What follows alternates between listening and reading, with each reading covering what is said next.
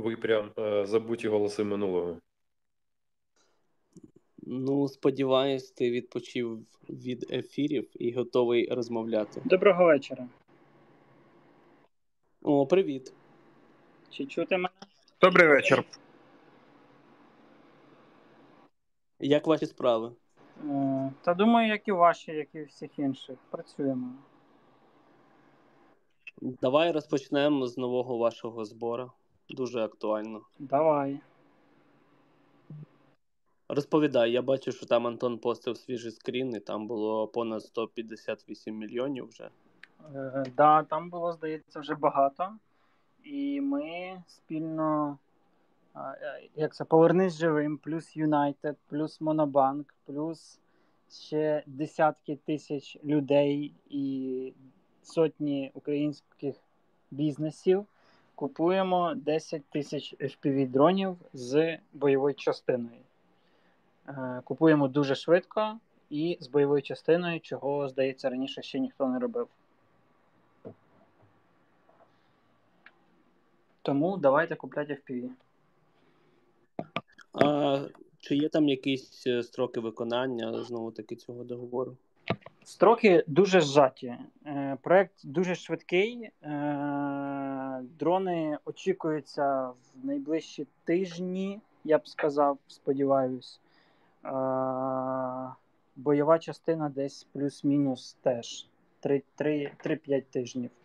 Ну, не всі 10 тисяч зрозуміло одно- одномоментно, тобто буде якась перша партія, потім друга, третя і так далі.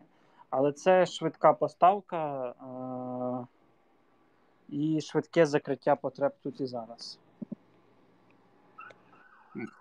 Можете про виробника щось розказати? Е, можу, виробник не український, перевірений, е, який спеціалізується на цьому і робить плюс-мінус хороші вироби з точки зору ціна якість і з точки зору термінів, що дуже важливо, тому що нам треба було максимально швидко і плюс-мінус перевірений продукт.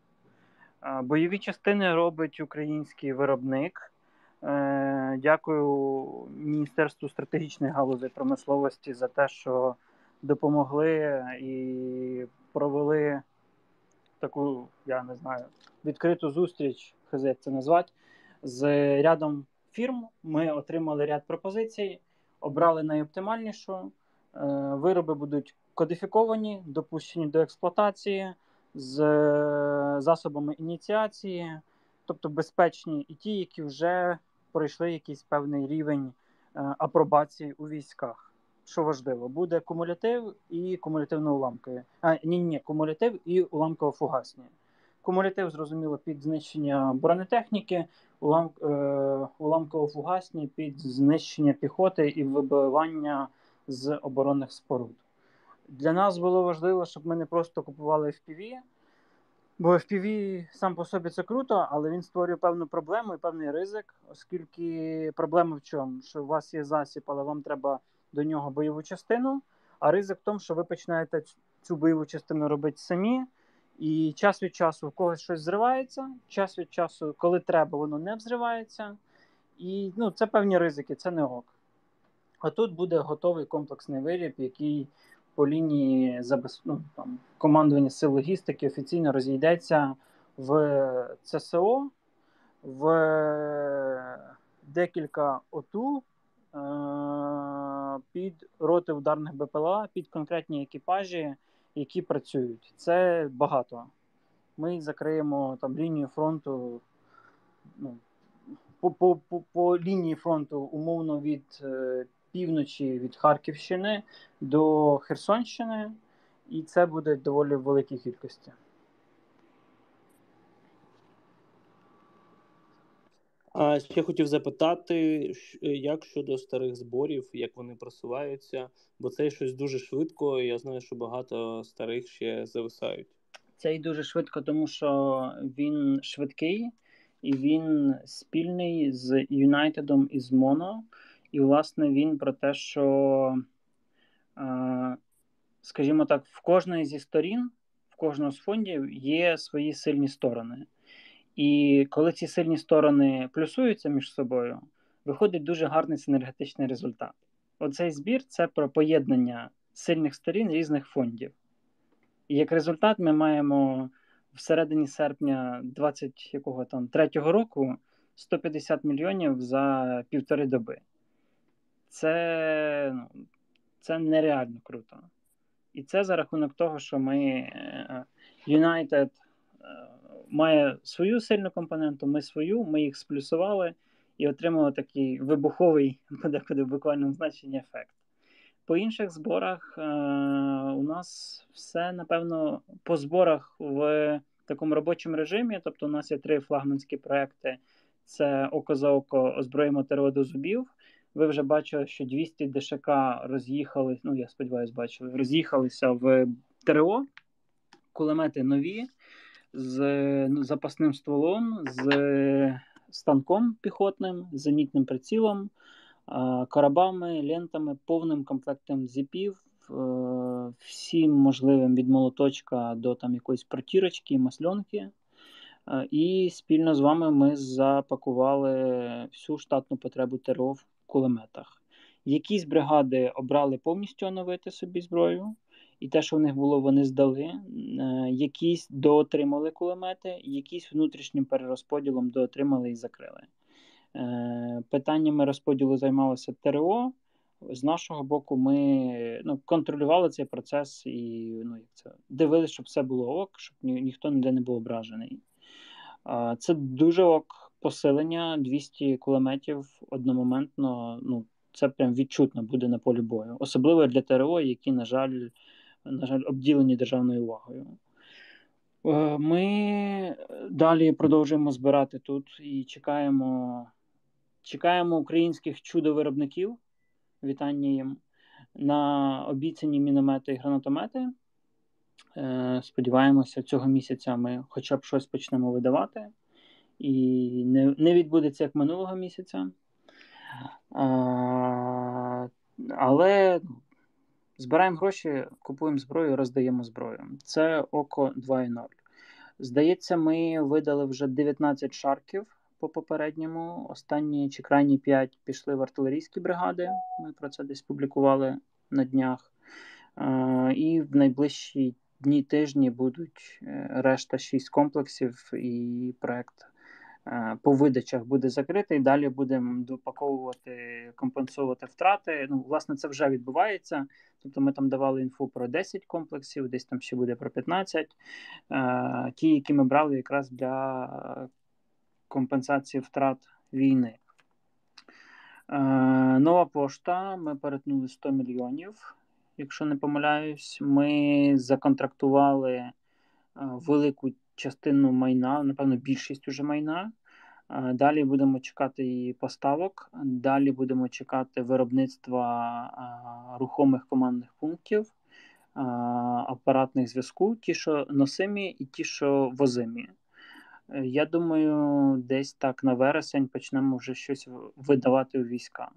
Знову ж велике питання до українських виробників і їхніх спроможностей виконувати взяті на себе зобов'язання.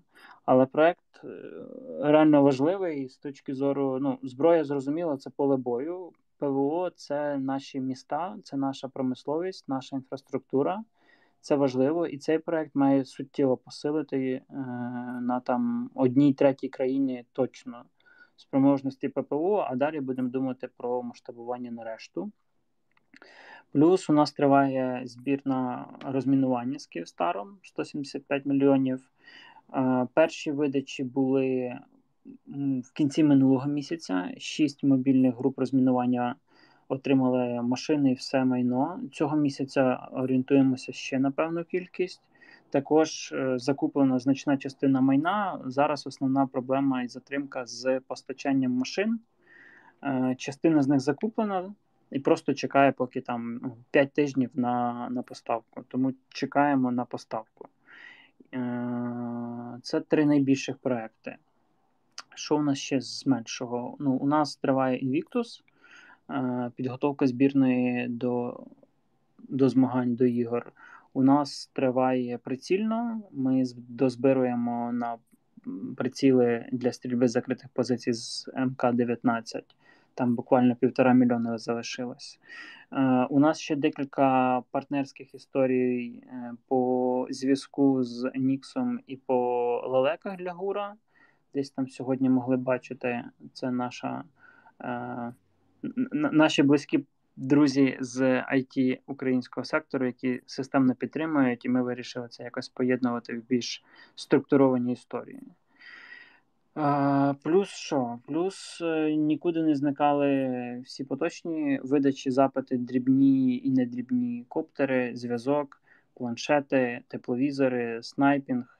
Е, Декілька груп, е, не так, не груп, декілька частин пройшли підготовку в рамках звіроловів, і ми про це теж писали. Отримали свої приціли загонники, свої теплоприціли. Дуже гарний проєкт, як мені здається. Та й, та й що? Та й ніби все. Міномети ж вже довидали. Міномети ждуть виробника. Вітання українському ОПК. Е, всіма можливими мовами і матами. На жаль, Україна не здатна робити більшості з того, про що вона офіційно гарно пиздить. Вибачте за мати, але інакше це неможливо терпіти. Е, всі наші паради, всі наші виставки, весь наш пафос і оці історії, що ми тут зараз все зробимо, в реальності порожні ну, нуль, нічого нема. Ми просто багато говоримо, які ми класні, і коли справа доходить до діла, воно все сипеться. Ми не можемо зробити елементарних речей вчасно, ми не можемо пофарбувати машину якісно, ми не можемо зробити купу всього з того, що простого. Єдине, що більш-менш ок, це виробництво БПЛА. Як тільки ми доходимо до якихось складніших конструкцій, все починає сипатися. Всі терміни прийобуються, підрядники підрядників підводять, логістика на кордоні десь не стягує, хтось десь захворів, десь банк щось не провів платіж, десь комусь щось не поставили, десь світла не було, десь токар Микола не прийшов на роботу, десь ще щось, ще щось, ще щось. Завжди є тисяча причин і немає продукту. ДШК куплені за кордоном, поставлені вчасно, відстріляні, повнокомплектні, все як має бути, ніяких проблем. Максимум, що було, банк-кореспондент не хотів проводити платіж. Все. Все як має бути. Ідеально. ДШК у військах по плану. Все, що український виробник, 120-ті мали бути здані до кінця червня.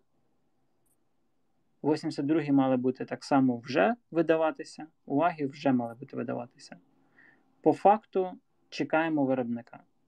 Кожного тижня ми пишемо лист, де, кожного тижня нам пишуть лист скоро буде, кожного тижня ми кажемо віримо, проходить тиждень і по новій. Це До речі, дуже, дуже добре, що ти додав про БПЛА, бо ти якраз нещодавно твіт робив про те, що е, нарешті ці от БПЛА, які в Москві, що нарешті щось там зробили. Е, чи ти можеш щось це- там сказати, хоча б трошки? Це Типу, чи це держава де робить? приватний виробник якось потрапив туди чудом в 2015 році і просто не вмер за ці роки. Це виключення, ніж правило. Зараз держава да, намагається спростити і митницю, і завезення комплектуючих, і налагодить виробництво всередині. Ну, локалізу... не, навіть не локалізувати, налагодити виробництво комплектуючих всередині, тобто збільшити кількість того, що ми можемо робити і по двигунах, і по корпусах, і по навігаційних системах. І це от плюс-мінус те, що ок. І український безпілотник, я б сказав, на фоні європейських або американських виглядає не гірше, а подекуди краще. Безпілотники. По більшості решта якісь в мене тотальне розчарування у всьому, і воно опирається не на якісь матеріали з якогось сайту, який гарно розказує про нашу ПК, а від конкретних заводів, конкретних контрактів, конкретної взаємодії. Е, Безпілотники тут, тут, звісно, гарно все. І надводні теж, в принципі, вони похідні від авіаційних. Е, Інші, але похідні. І, ну, і авіаційні, і сюди ж підтягується FPV, сюди ж підтягується камікадзе.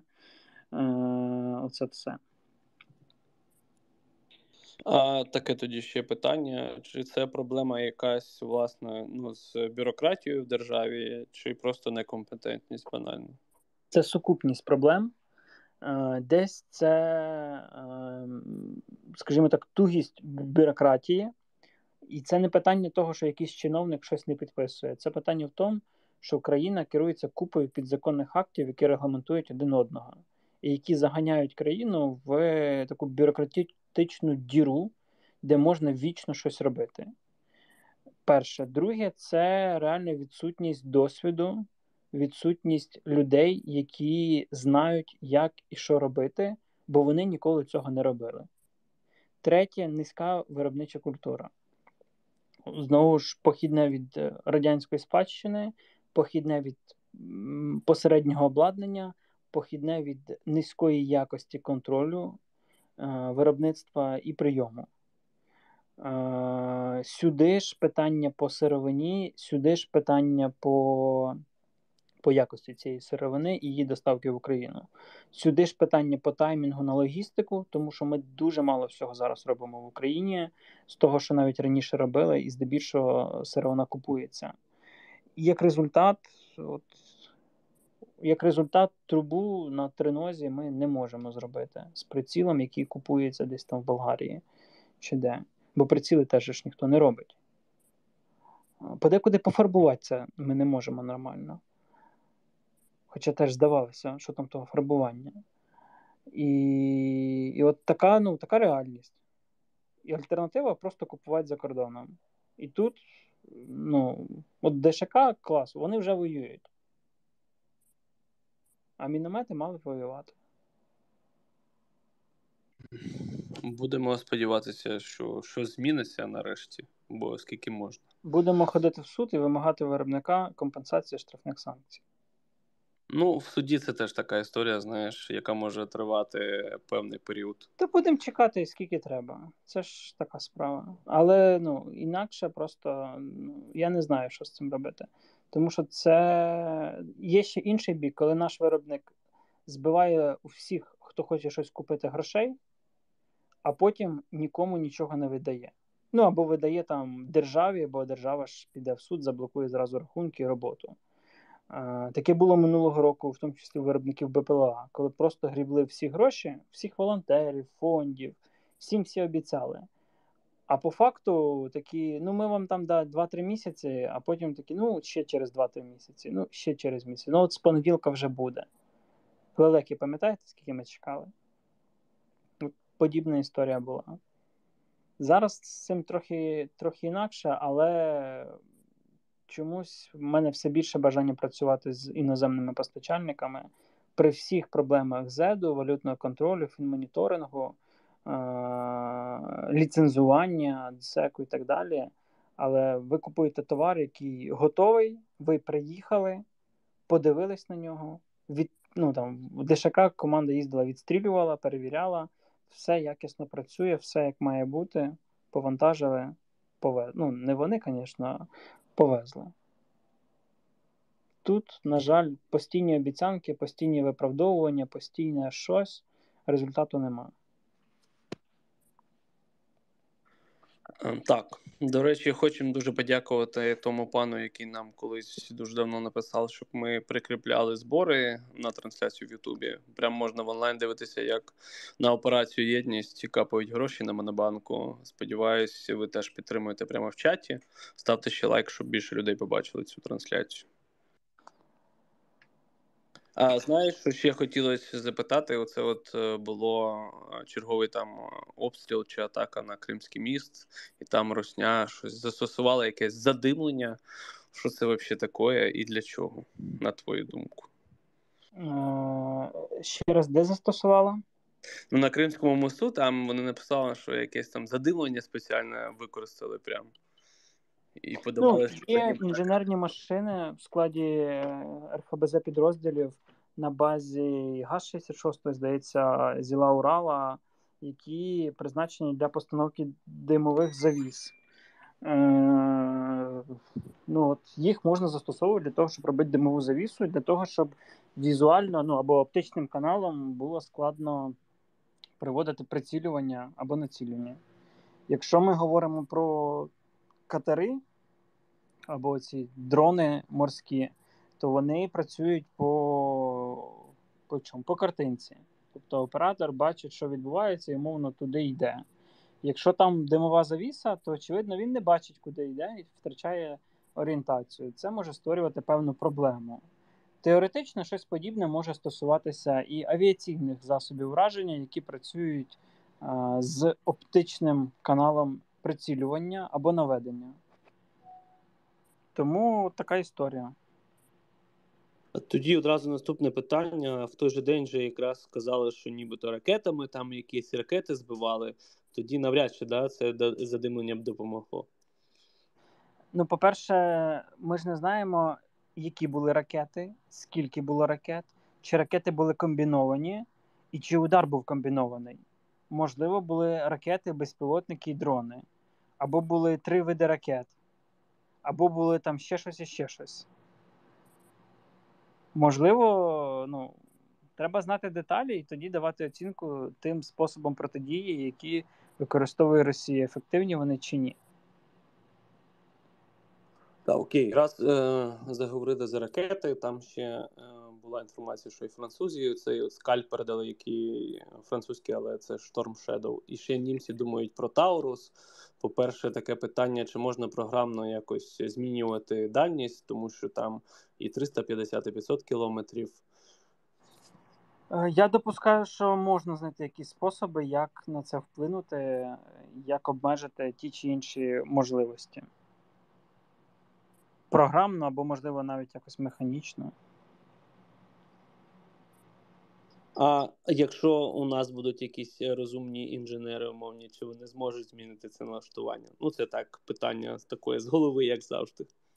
Е, Я не думаю, що це ок історія, тому що ну, обманювати партнерів може завершитися тим, що ну, більше нам ніхто нічого не дасть.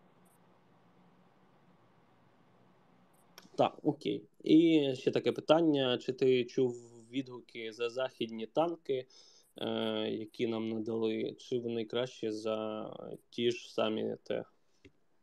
Я чув про тільки про леопарди, і шості, і четверті. І всі відгуки, які я чув, були схвальні.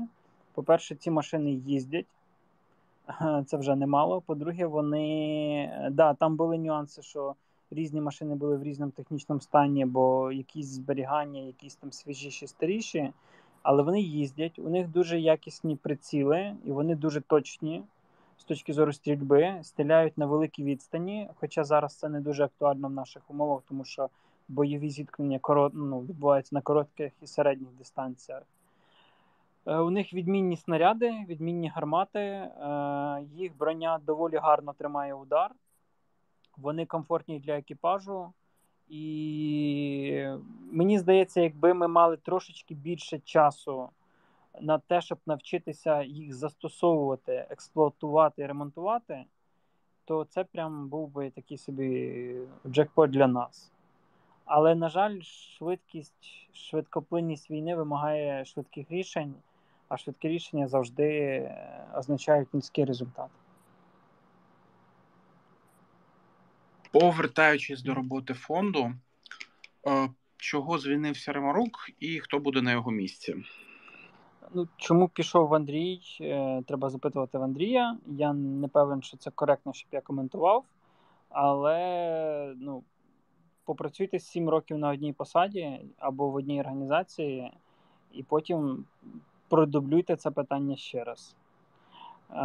Хто буде на його місці? Наразі посада вакантна. Ми будемо шукати. У нас два керівника департаменту вакантні. Будемо шукати людей на ці посади, скоріш за все, ну, на 98% ззовні.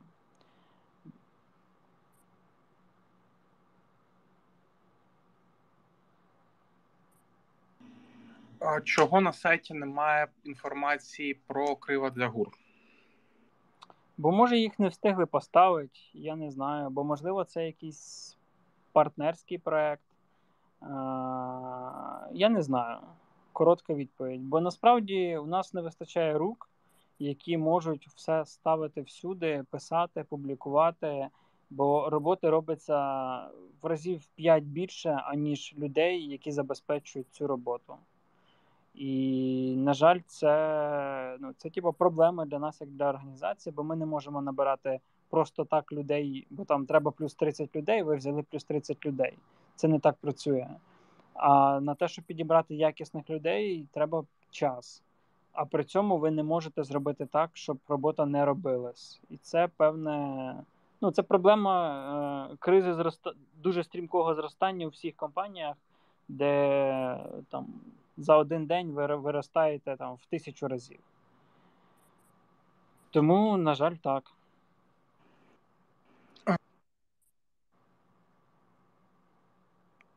Пропав, здається, чи інтернет.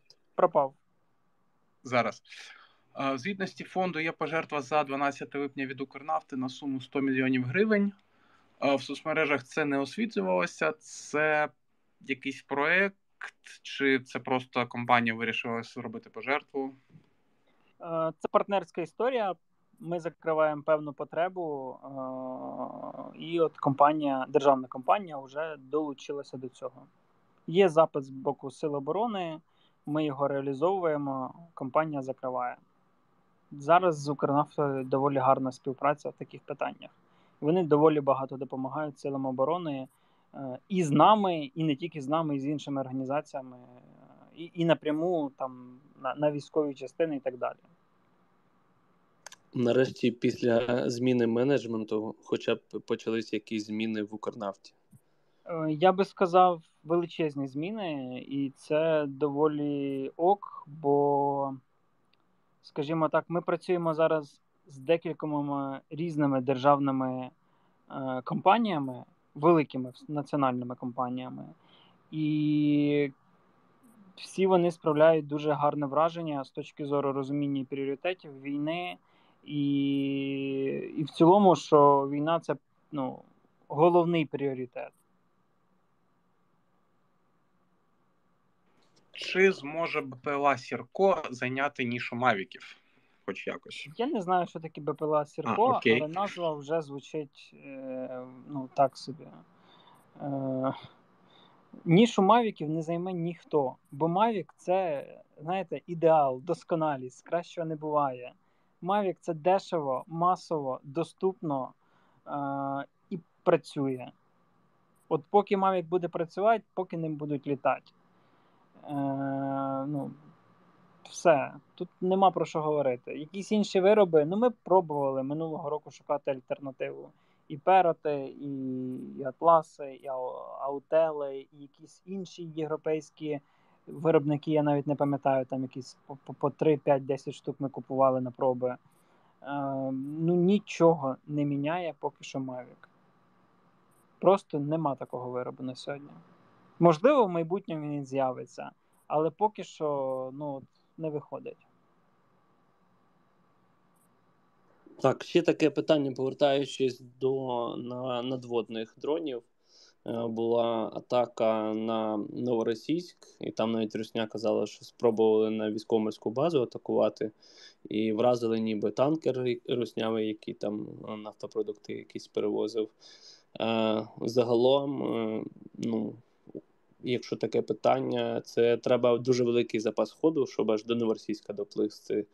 Е, Чи взагалі ну, е, у нас таких дронів, ймовірно, багато? Чи ти можеш щось про це сказати? Щось сказати можу, е, чи їх багато, а що для вас багато? Три це багато? Е, Ні, ну як завжди, знаєш, А типа, 30? якщо, якщо сотня, то це багато. Ага, ну там трохи інакше звучало. Е, ну, от їх не так, щоб багато, але й не так, щоб немає. Знову ж є питання коштів, і питання виробничих спроможностей, і питання досвіду застосування і досвіду адаптації дронів під це застосування. Е, Кожна операція вона вчить людей. Ми, напевно, там першопрохідці в цій галузі. От ми, я не знаю, хто перший придумав кидати з Мавіка щось сирійці чи ми. Е, допустимо, що ми, наприклад. От ми взяли якусь тему і почали її розвивати. От ми щось придумали. І ми тут задаємо планку всім іншим. Так само в цій темі ми плюс-мінус задаємо планку іншим. І кожна операція вона нас вчить чомусь. Наприклад, там, що якщо він довго стоїть на місці, то він нагрівається під сонцем. А це означає, що має бути якась система вентиляції або там примусової якоїсь. Бо коли він йде на ходу, то він обдувається повітрям і так не нагрівається. І це можна зрозуміти тільки коли ви там пройшли з х кілометрів, стали десь і щось чекаєте. І потім у вас датчик температури показує, що щось гріється. І жодні випробування цього не покажуть до того моменту, поки ви на практиці це не перевірите. Ну, як не, не виявите. І от ця обкатка вона відбувається фактично кожну операцію. І ті ітерації виробів, які були рік назад і зараз, ну вони вони геть різні, вони дуже різні. Це Ми дуже сильно еволюціонували в цьому питанні. І тема дуже цікава, але але є великий недолік, їх знищують. Вони видимі, вони вразливі, і протикатерна оборона, патрульна протидиверсійна служба може це робити, якщо вона налагоджена, прям дуже якісно. Плюс вертольоти, плюс безпілотники. Е, вони не панацея, ними неможливо виграти морську війну. Але вони дуже класне е, гібридне рішення. Якщо ми не можемо прийти кораблем до вашого порту і пустити по ньому ПКР, ми можемо зробити лодку, яка дійде і влучить куди треба. Я думаю, що це все одно е, великі проблеми Русні ну, достає, бо вони навіть не можуть думати. Величезні проблеми, бо їх флот і так обмежений гарпунами і нептунами, авіацією. Е, в базах регулярно прилітає безпілотники, е,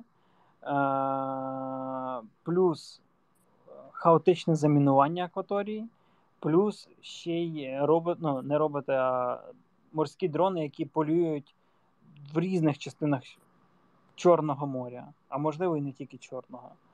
І це ну, це вимагає великих зусиль і з, з боку екіпажів, і по е, несенню корабельної служби, і по тактиці застосування російського флоту.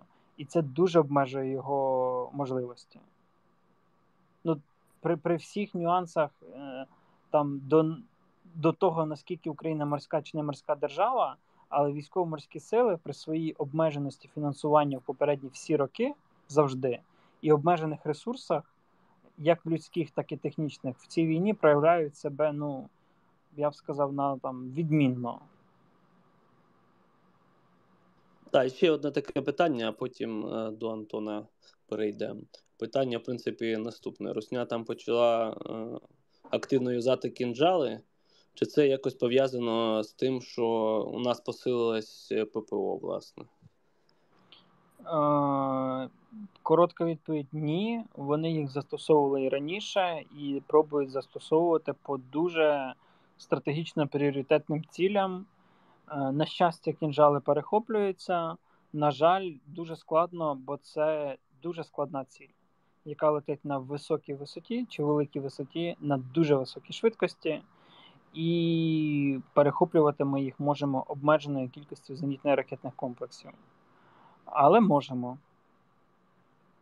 Ну, це вже великий позитив насправді, що хоча б можемо.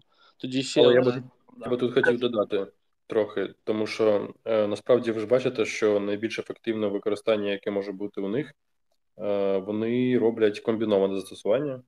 Тобто це одразу і крилаті ракети, і калібри, і Х-101, плюс шахеди, плюс е, плюс кінжали. І це доволі складно відбивати такі масовані комбіновані атаки. Тим не менш, у нас виходить, а русня жує сраку. А таке ще до тебе е, питання. А ну, чи пов'язано власне ці от комбіновані атаки ну, з тим, що припинили власне бити по Києву і б'ють по іншим регіонам, і все одно застосовують комбіновано, щоб якось е, київське ПВО все одно юзалось. Давайте так. Вони не припинили бити по Києву, просто зараз у них трохи інші пріоритети і цілі. І вочевидь, що Київ зараз, напевно, одне з найзахищеніших міст Європи, не знаю світу, не світу, але Європи, напевно, в плані протиповітряної оборони.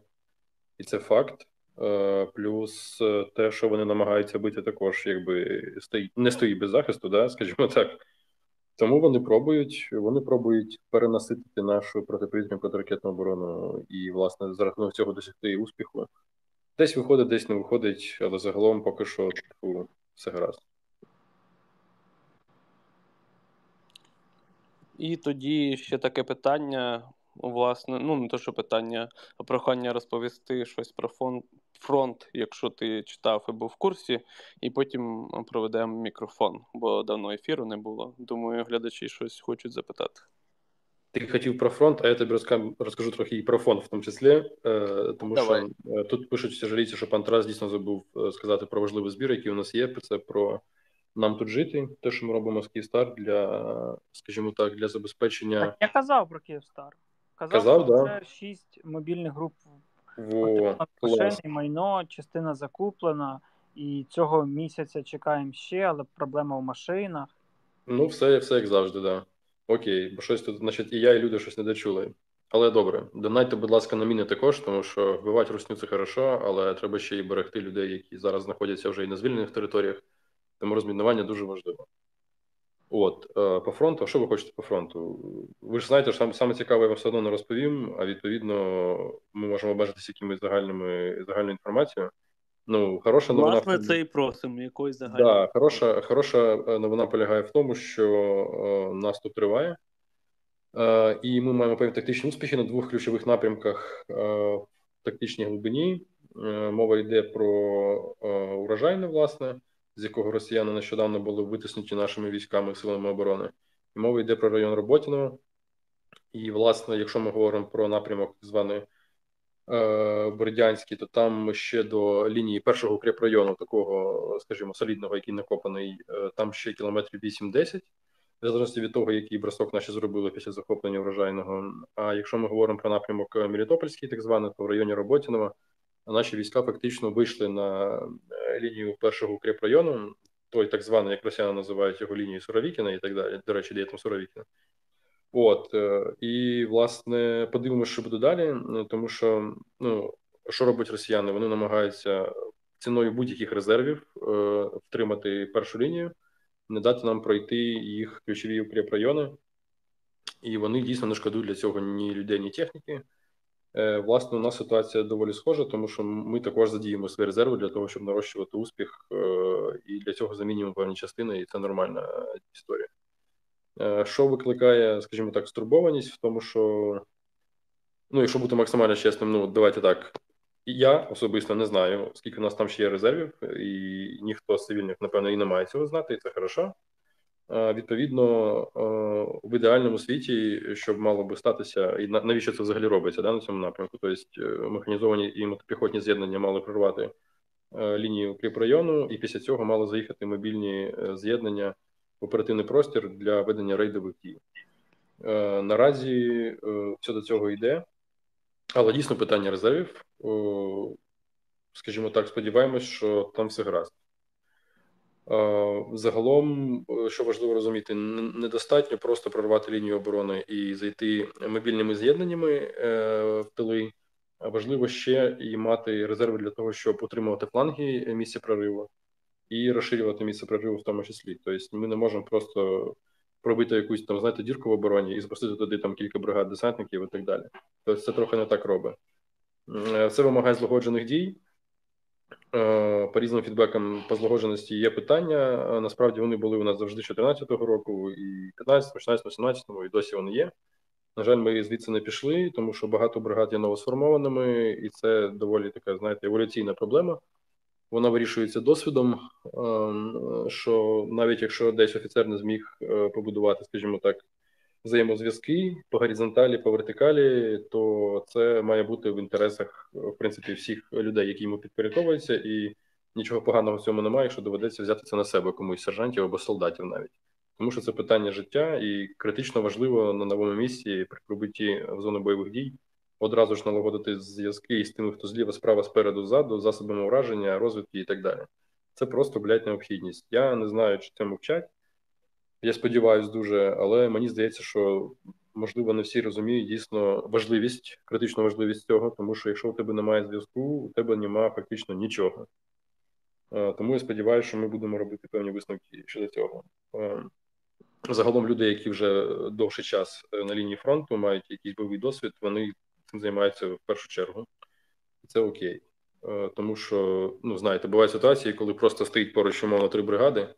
Е, дві бригади е, по флангу межують, і одна, яка має через них йти наступ, наступ, наприклад, і у них система вказання цілей на мапах абсолютно різна. Ну тобто вони всі працюють умовно в одному секторі, але вони мають абсолютно різне цілевказання, тому що на мапі однієї, там не знаю, на карті в Кропиві е, у одній бригади ця позиція називається по ну, підерська позиція називається якось в один спосіб, у другій бригади в інший, і третій бригади ще в інший. Відповідно, про яку взаємодію може йти мова, невідомо. Знову ж це, на жаль, типові проблеми. Е, у росіян вони ще гірші, тому якби знову ж таки ми тут витягуємо поки що за рахунок цифровізації, в тому числі. Е, побачимо, побачимо, як підуть ще успіхи. Донайте на зброю, будь ласка, взагалі донайте на армію, на перевірені контакти, перевірені фонди. Це дуже важливо, тому що наразі я не знаю, наразі війна це найважливіше, що у нас відбувається, і ми маємо перемогти тому що тому що треба. Я, я не знаю, чи, чи варто вам пояснювати. Я думаю, що вам не варто пояснювати важливість всього цього. Е, зброя, безпілотники і все-все-все на потреби фронту. Було б непогано на сьогодні 160 мільйонів на єдність здобити. А ну, давайте підключайтесь по 20, по 10 гривень. Я, я казав, думаю, доб'ємо. Я думаю, доб'ємо сьогодні 160. Як казав легендарний Максим Щербина, пісюн як донат маленьким не буває. Точніше, навпаки. Донат як пісюн. Повіримо йому на слово. Так, е, кидайте запити, давайте проведемо мікрофончик, якщо в пана Тараса ще є час. А часу достатньо. У мене день, а, супер. давайте балакати. Кидайте тоді запити і поставимо питання.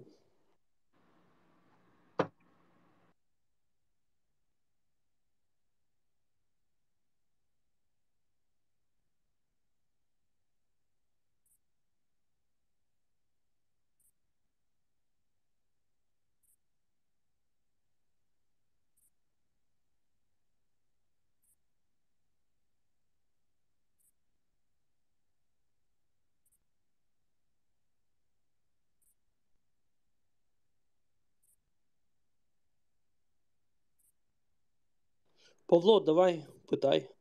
Е, вітаю всіх. Е, питання: чи хтось чув про, е, як сказали, відому волонтерку Анну Домбровську, це типу поплічниця Аркадія Бабченка. Бо нещодавно в Твіттері просто був такий е, срач, але вона ну ніхто її не знає, але типу сказав, що невідомо. Коротка відповідь: я не знаю, але зараз кожен десятий волонтер, тому це не показник. Я мало кого знаю з, з тих, з ким не стикався, не працюю особисто. Може, хтось з інших людей, колег щось може сказати. Ну, я власне бачив цей срач, який довкола неї розгорнувся, тому що ну, це росіянка, яка приїхала в Україну в якомусь, е, не знаю, в якому році і наче допомагає там нашим. Хтось писав з наших е, військових, що бачив, пересинався з нею там на Авдіївській промки в якомусь теж там собачому році. Але по факту, ну по факту, наскільки я розумів, то вона робила збір на несертифіковані турнікети. Я можу помилятися, але по-моєму там суть була в цьому. Відповідно, сертифі... несертифіковані турнікети це хуйня плюс говно тому що вони вбивають. Будь ласка, перевіряйте, на що ви донатите, і чи воно сертифіковане, і чи воно якісне. Е, Ну, власне, це і був е, друге, це було друге питання. Я знаю на нього відповідь, але, типу, е, хочеться е, послухати фінальну інстанцію, і там грузинський легіон теж це питав в коментарях. Чи ок е, турнікети Дніпро, чи і взагалі які турнікети по медицині? Тому що я не знайшов цього на сайті ПЖ, е, купляє ПЖ. Ну, наприклад, чи купляє він Січ? ПЖ купляє, купував точніше кети сьомого покоління і все. Дякую. Це це не значить, що всі інші погані. Ми за них не відповідаємо і не готові вам гарантувати щось. Є люди, які профільно займаються домедичними питаннями. ті, які працюють у нас, рекомендують купувати виключно перевірені надійні виробники в оригінальні. От це кети сьомого покоління. Дорого, але ну, життя дорожче. Я все. Давай, е, Саш. Роман, добрий вечір. Не знаю, кому Антону чи Тарасу це більш питання. Підкажіть, якщо знаєте, можливо, де почитати, як найкраще вибудувати комунікацію мелких, ну, мелких волонтерських груп чи поодиноких волонтерів, які займаються якимись технічними покращеннями та яким побудовою якихось вундервафель, так сказати, для військових. Як краще комунікувати напряму з військовими? Тобто через якусь службу чи через якісь волонтерські фонди краще виходити, які вже напряму виходять на бригади якісь. Щось десь про це можна прочитати? Це часте питання, яке питають. Давайте я трошечки відійду в бік, і раз ми вже сьогодні зібрались поговорити, то на три хвилини довше розкажу, як би я це або рекомендував, або хоча б бачу. По-перше, перестаньте збирати гроші на карти і давати гроші на карти.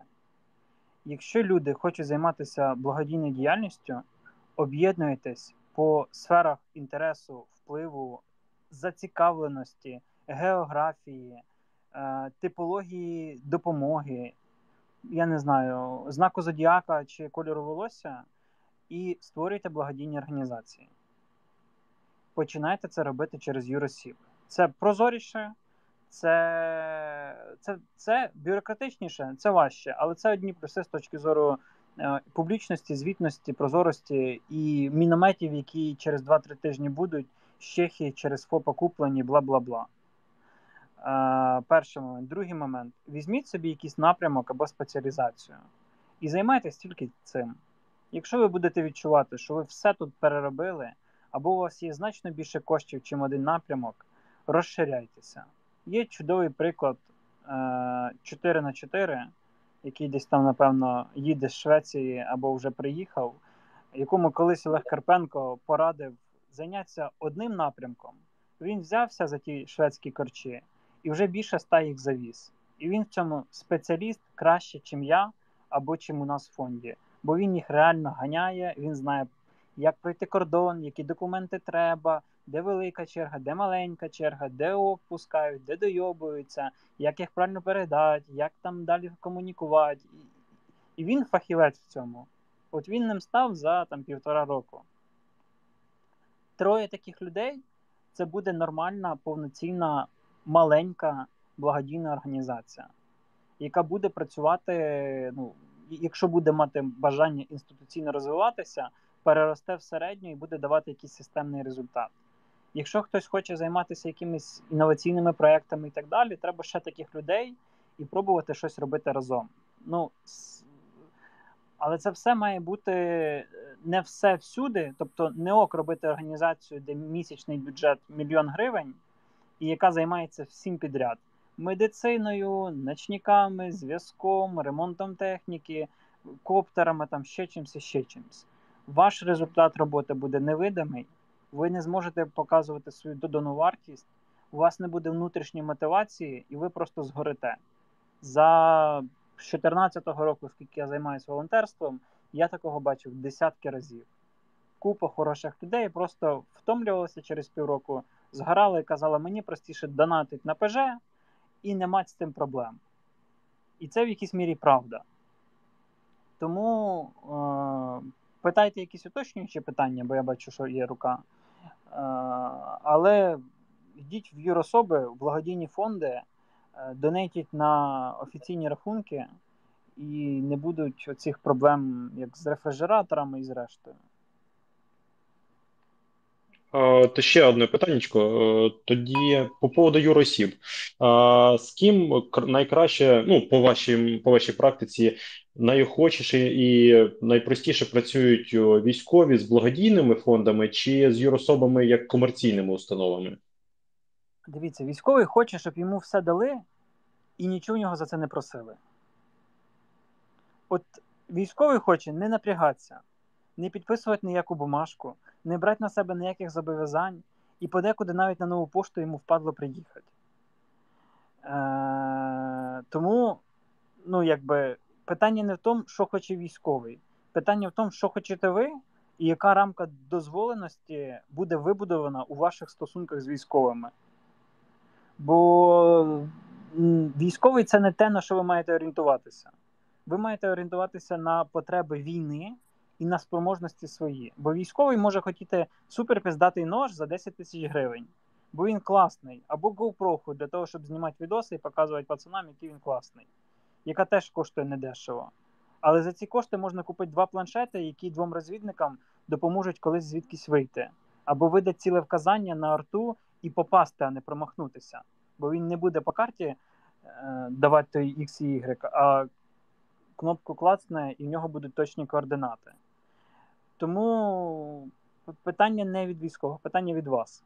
Якщо ви даєте те, що їм треба, якщо ми будемо їх привчати до правильної культури роботи з благодійними організаціями, то оте все, що зветься, е, нам важко поставити на облік, командир не хоче писати заявку і так далі, і так далі, воно буде змінюватись. Бо інакше е, ну, інакше не буде порядку, не буде контролю, і що важливо, не буде відповідальності за отримане від людей майно.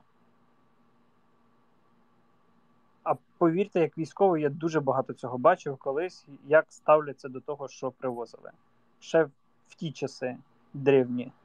Я думаю, всі адекватні військові можуть підтвердити, як там буває, пройобується в перший же виліт Мавік, тому що просто так, або як губляться тепловізори, або як воно потім спливає на OLX десь, і так далі. і так далі.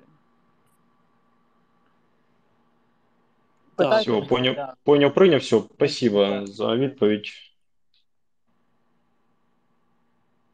Так, not dead. Всім привіт. У мене питання буде по FPV. Е, Перш все вітаю з дуже крутезним запуском проекту. Е, А по-друге, на рахунок такої великої кількості дронів і того виробництва, яке є наразі в Україні, як це швидко е, внутрішні маленькі лабораторії і маленькі заводи або там середні заводи зможуть в майбутньому на майбутні закупівлі для повернись живим реалізовувати такі схожі проекти, якщо не в таких масштабах, а в схожих. Е, не треба там деталей, просто наскільки все добре чи наскільки все погано. Дякую. Ще раз не, не зрозумів частину про маленькі виробництва. Е, чи є у нас виробництва, які зможуть е, середні або маленькі запити виконувати? Чи є виробництво в Україні в ПІВІ? Є. Їх є доволі багато, і вони доволі різні, різної якості, з різним різним рівнем локалізації, і можуть випускати різну кількість продукту там в одиницю часу, ну в умовний місяць. Я зрозумів. І потенційно цей е, напрямок е, круто розвивається і варто більше дивитись туди, так? Ну, цей напрямок цікавий, е, ефективний, але знову ж питання бойової частини, воно теж важливе. І питання, ну, не те, щоб масштабування. Ми ж ми ж ну, розуміємо, що таке FPV. Це 20 так, так. елементів, куплених в Китаї, зібраних в Україні у виріб. В кращому випадку ви щось локалізуєте, тобто ви там на 3D-принтері друкуєте якусь раму, і ще щось, ще щось, ще щось. Зараз мова йде про те, щоб почати локалізовувати в Україні щось. Наприклад, я не знаю, хай це буде двигуни, або е- софт, або там паяти плати. Зрозуміло, що мікропроцесор ви теж не будете робити свій, ви купите готові елементи або готові компоненти і з них зберете щось. Але це вже на рівень глибше. Звідси виникає питання до е, наявності цих всіх комплектуючих, можливості їх швидкої доставки купівлі, фахівці, час, якість і кінцеве питання ціни. Бо якщо український FPV буде коштувати в 4 рази дорожче за такий самий китайський, ну вибачте, буде китайський. Я зрозумів. Дякую. Пан з емоджі томатного супу.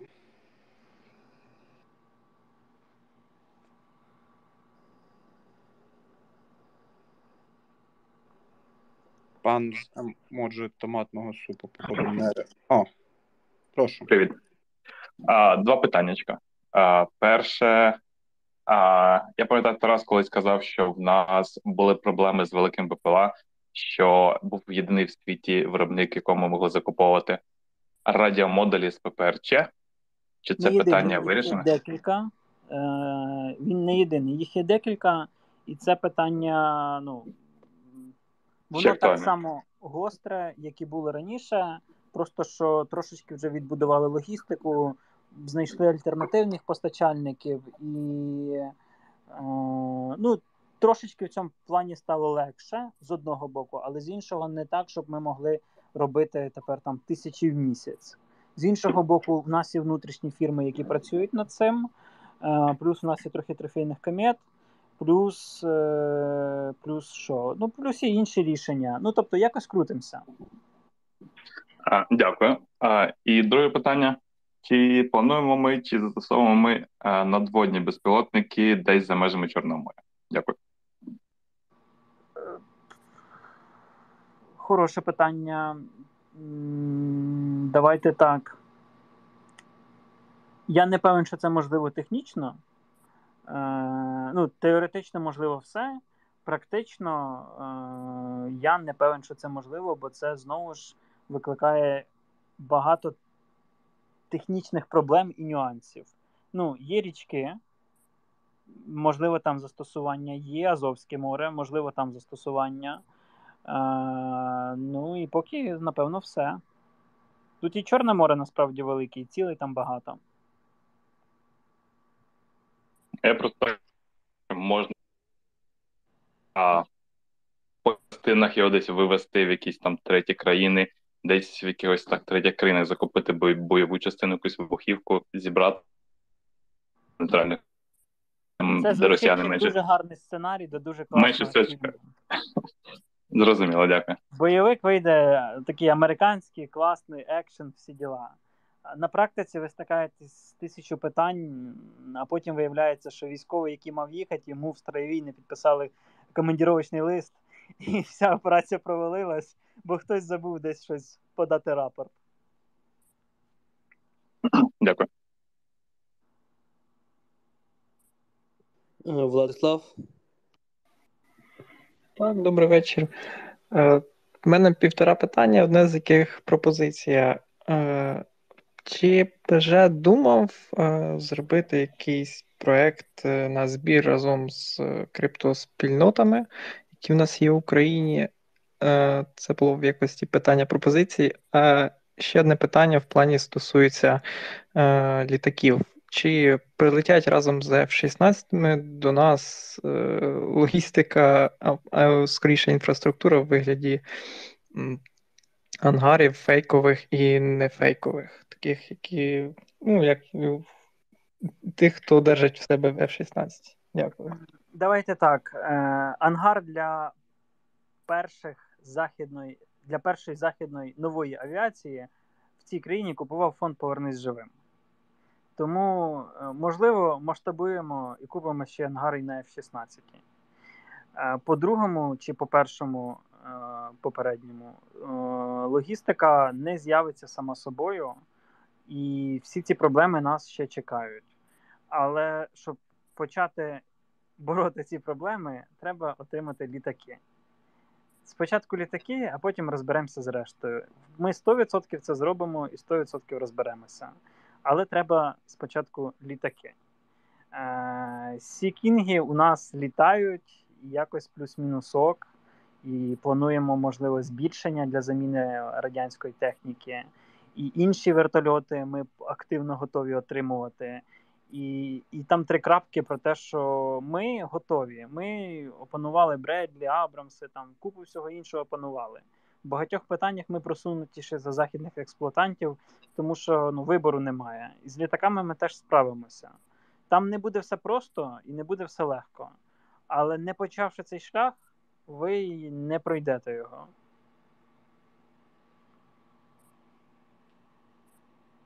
І було про е, проекти з Про криптоспільнотами. крипту та проекти можна щось робити. Питання об'єму, масштабу, бюджету і механіки. Якщо це щось дуже маленьке, ну у нас не вистачає зараз людей. Е, Якщо це щось велике, ну давайте думати про ну, коли, що, як. Е, зараз у нас от великий збір з Юнайтедом, три великих проекти флагманські, якісь поточні дрібні. У нас підвищі ті проекти, які вв'язли в болота українського виробництва. Е, на осінь у нас ще мінімум два великих проекти, три великих проекти. Мінімум три великі проекти на осінь вже. Е, Тому ну, давайте щось думати. Давайте закривати поточку. Давайте збирати на на те, що треба тут і зараз, і на те, що ніхто не возить. Давайте купимо 10 тисяч радіостанцій. Я не знаю. Ну, тобто, всі ж зараз захочуть, давайте купимо Абрамс, а, а фронту треба Один. Моторола. Або щось таке. Ну і зброя. Е, Олександр.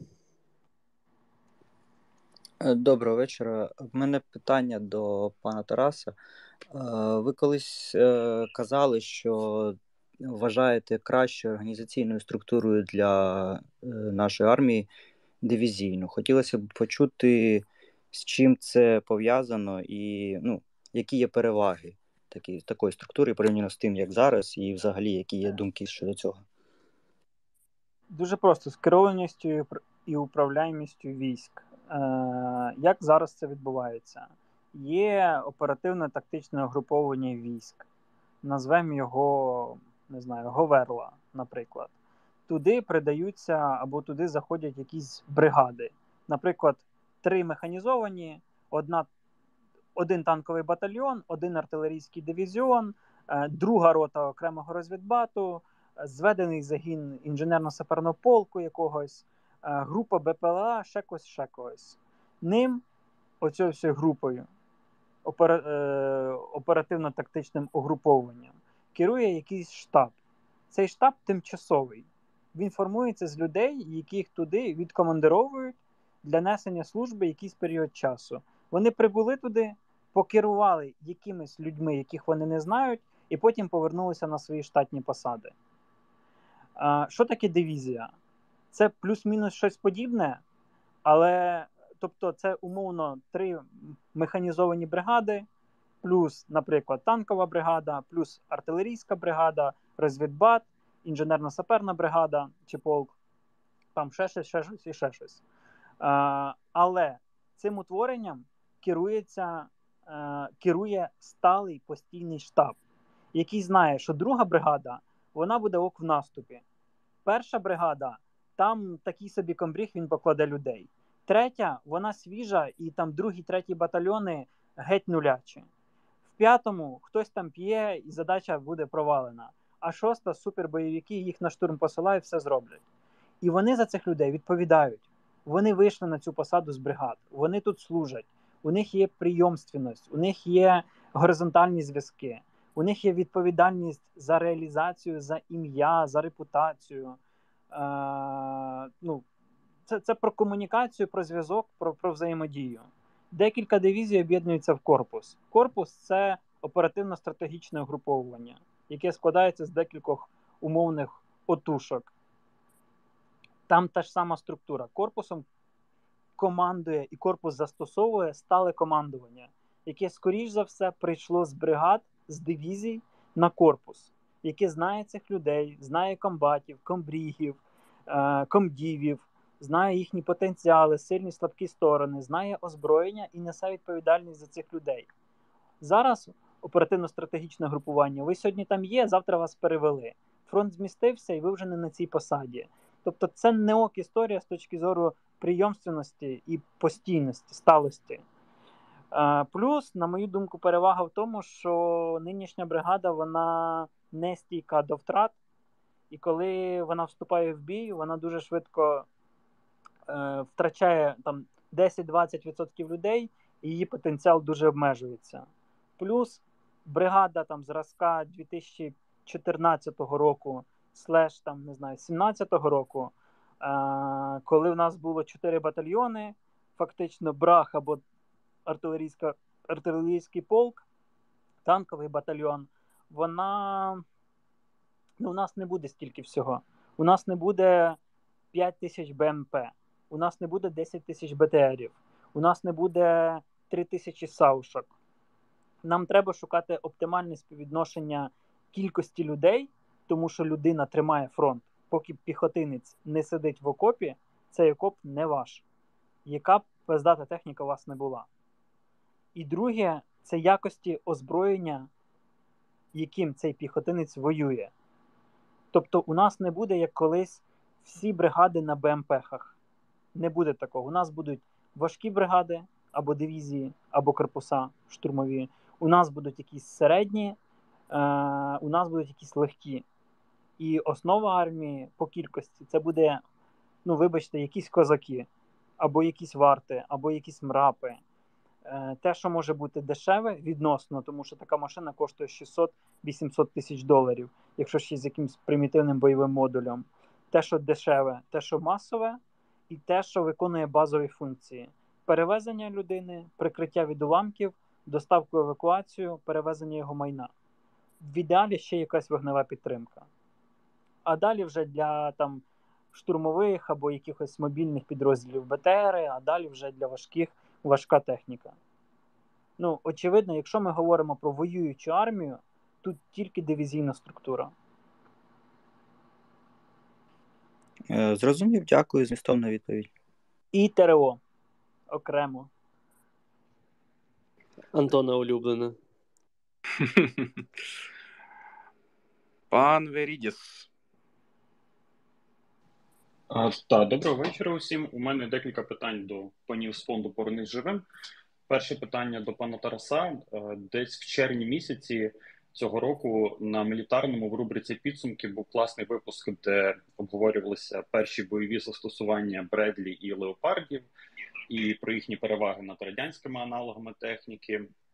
І дещо, можливо, 10 чи 11 місяців назад на мілітарному був випуск про майбутній танк для Збройних сил України. І там пан Тарас сказав, що будь-яка західна бронетехніка вона передбачає зовсім інший підхід у її застосуванні. Е, І тут е, два підпитання відповідно. Е, Перше питання: у чому різниця між західним і радянським підходом у застосуванні бронетехніки? І друге підпитання це чи командири, які от командири підрозділів, які отримали цю бронетехніку, вони змінили е, підхід на західний, чи це все ж таки радянський підхід, якщо взагалі в умовах цієї війни доцільно оперувати такими поняттями, як західний чи радянський підхід? Доцільно. Е, е, Почну з кінця. Ми намагаємося західну техніку вписати в Радянські Штати. І в чому різниця? Дуже гарно видно, коли ви порівняєте Західні Штати і наші штати. У нас е- танкова рота це 10 танків, 3 по, е, 3 по 3, 9 і танк командира роти, 10. На Заході 4 по 4, наприклад, або 3 по 4 і 2 в управлінні роти. У нас танки воюють по 3, ну або там реально воюють як піде, зрозуміло. Там десь і один може, і в якого тільки пушка працює, і то через раз. Але умовно теоретично по 3. У них 2 по 2. І в них 2 працюють, 2 прикривають. Е- Тобто є дуже багато таких тонких нюансів по застосуванню і по задачах. У нас танк це, це що? Це мобільна вогнева, е, вогневий юніт. Він виїхав, він може насипати закритих вогневих, він може працювати, е, як виїхав, постріляв і сховався. У них танк це зброя проти танків в першу чергу. У нас трошечки інакше. Е, і, і от з цього всього починає розкручуватися далі структура, структура і структура. У нас ніби бригада, а якщо подивитися по кількості людей і техніки, ну, ну там зовсім мало. Тобто, якщо ми подивимося західний танковий батальйон, це плюс-мінус там 54 танки, наприклад. У нас це буде два танкових батальйони наших, два по 30, 31. А, і тут питання, що командирів середньої і вищої ланки у нас більше на один працюючий танк, аніж у них. Бо у них це, е, ну як я вже говорив, 2 по 2, 4, 4 на 3, 12 і 2 там 14, наприклад, або 4 на 4, 16 і 2, 18. Танкова рота 18 танків. Ротою командує капітан. 18 танків. У нас 18 танків це вже батальйон, це вже майор-підполковник. І от е, в цьому ну, в цьому велика різниця.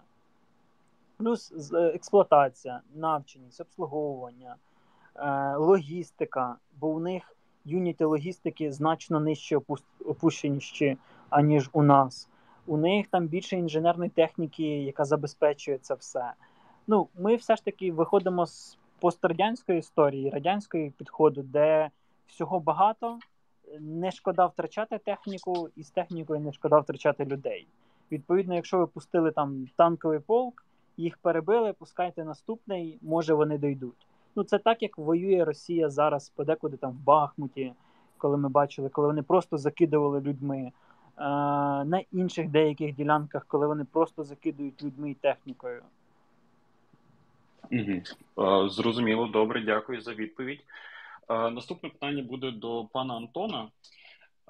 В нас після завершення Херсонської операції в інформпросторі було дуже багато новин про майбутній масштабний контрнаступ, в результаті якого будуть звільнені, якщо не всі, то більшість окупованих територій.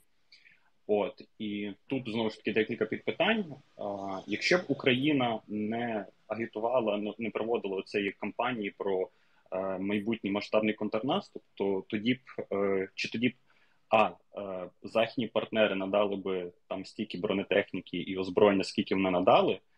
Б, чи б ворог так якісно підготувався, як він підготувався, і В, чи б е, всередині країни зберігся би такий е, високий позитивний очікуваний настрій, і серед західних партнерів, партнерів зокрема, е, який він є станом на зараз, або, хоча б принаймні був до початку контрнаступальної операції.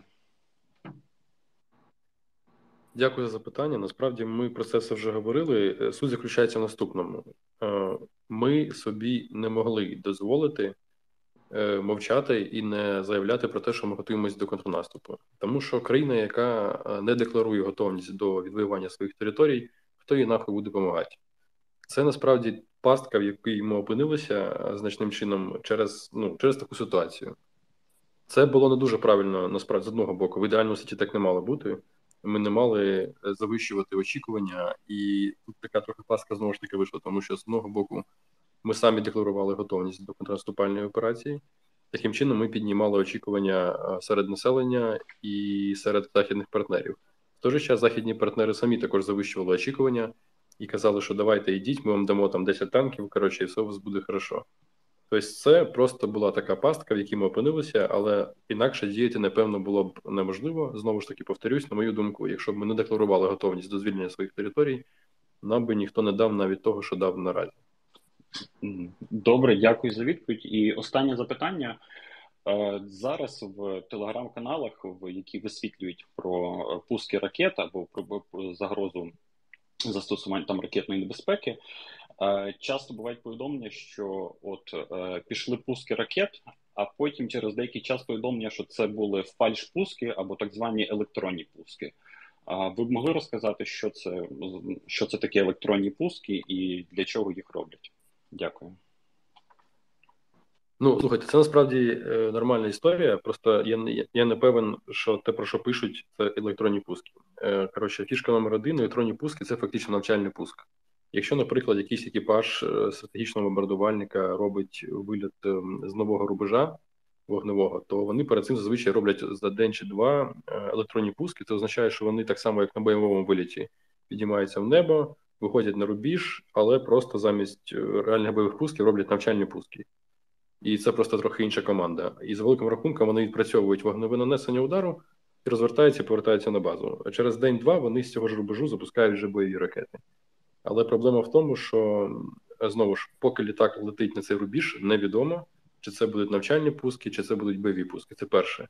Друге, що іноді повідомляють по відкритих каналах, і не тільки, те, що іноді у нас виникає е, на, скажімо так, наші технічні засоби виявлення можуть показувати, що пуск відбувся, але насправді його не було. Тут наразі немає до кінця розуміння, чому це відбувається. Е, ну там фахівці вивчають цей момент. Зрозуміло, добре, дякую за питання. Е, за перепрошую за відповідь. У мене більше немає запитань.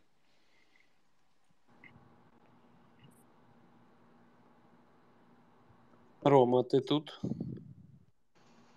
Да, я тут. Всім доброго вечора. У мене питання, я не знаю, чи до Тараса, чи до Антона, е, хто більш компетентний. Е, З'являлося відео днями буквально, як евакуюють з, за допомогою безпілотних е, наземних апаратів чотириколісних е, наших поранених з поля бою. І е, я хотів би дізнатися вашу думку з цього приводу. Це, умовно кажучи, просто маленька машина з чотирма колесами, яка прям так, як ніби кішкою зачіпляє пораненого. Я наскільки це це ети... да, наскільки це етично, і наскільки ворог, якщо це етично і ефективно, наскільки ворог застосовує таку ж саму практику? Дякую. Е, ну, етично, все, що рятує життя, етично. Давайте так. Е, Я не чув, щоб ворога щось подібне було, та й в цілому вони до порятунку своїх відносяться менш е, цінно, аніж ми. Чи є в цьому майбутнє? Ну, тема перспективна, очевидно, але я вважаю, що доволі сира. Є багато технічних питань, які треба буде вирішувати і відпрацьовувати на практиці застосування, реалізацію. І вона не може бути масовою, скажімо так, тому що ну, тому що ви не завжди пройдете, проїдете, там десь упретесь, десь щось щось станеться і так далі. Це ок історія для якихось точкових ситуацій, де треба доставити на позиції, де прострілюється БК, їжу, медикаменти, ліс для обладнання позицій, вивести звідти когось. Може бути, але це не замінить класичний гусенічний БТР, який може під ну там проїхати, завантажити поранених і виїхати під обстрілами.